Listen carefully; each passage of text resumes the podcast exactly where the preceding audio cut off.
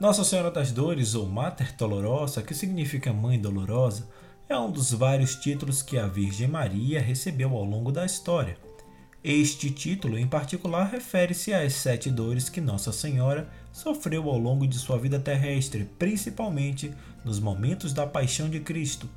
Hoje é terça-feira, 15 de setembro, e este é o podcast Santo do Dia, um podcast que conta as histórias e obras dos santos da Igreja Católica e aos domingos fazemos a reflexão do Evangelho do dia e também outros temas relacionados ao segmento católico. Disponível nos principais aplicativos de podcast, você pode assinar nestes tocadores e ser notificado sempre que houver novos episódios. O nosso perfil no Instagram é o arroba podcast Santo do Dia. Eu sou Fábio Cristiano e o santo do dia hoje conta, 40 dias depois da festa da Transfiguração, um pouco sobre a devoção a Nossa Senhora das Dores. Sejam bem-vindos!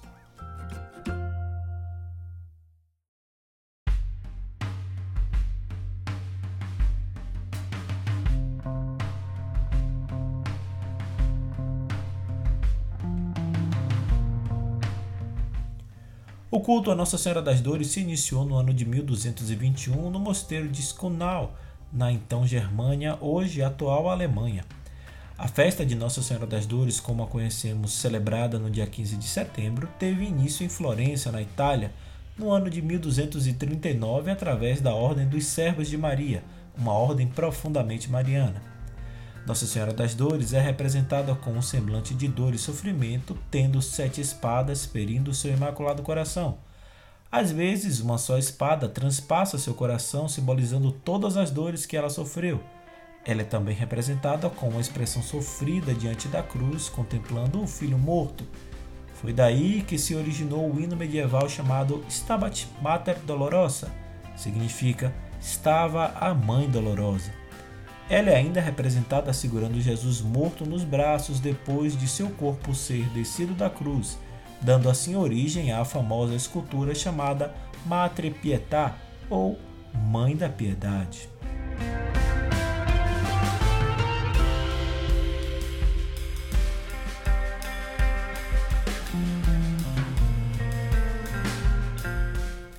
As sete dores de Nossa Senhora, cujas espadas trespassam seu coração, são as seguintes: a primeira, a profecia de Simeão sobre Jesus.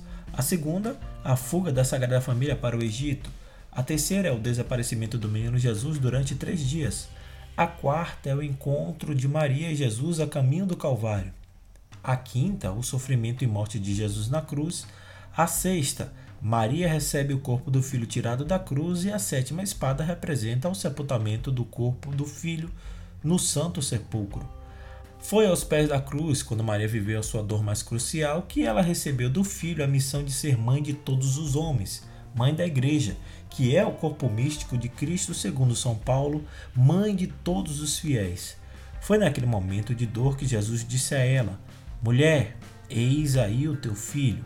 Depois disse a São João, que ali representava todos nós: Filho, eis aí a tua mãe. É por isso que a devoção a Nossa Senhora das Dores se reveste de grande importância para todos os cristãos.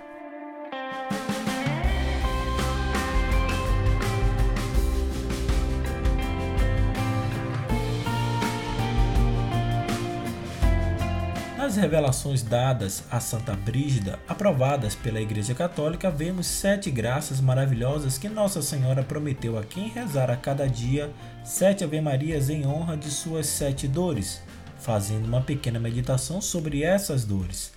Santo Afonso Maria de Ligório também recebeu revelações em que Nosso Senhor Jesus Cristo promete graças aos devotos de Nossa Senhora das Dores. Nossa Senhora das Dores rogai por nós para que sejamos dignos das promessas de Cristo.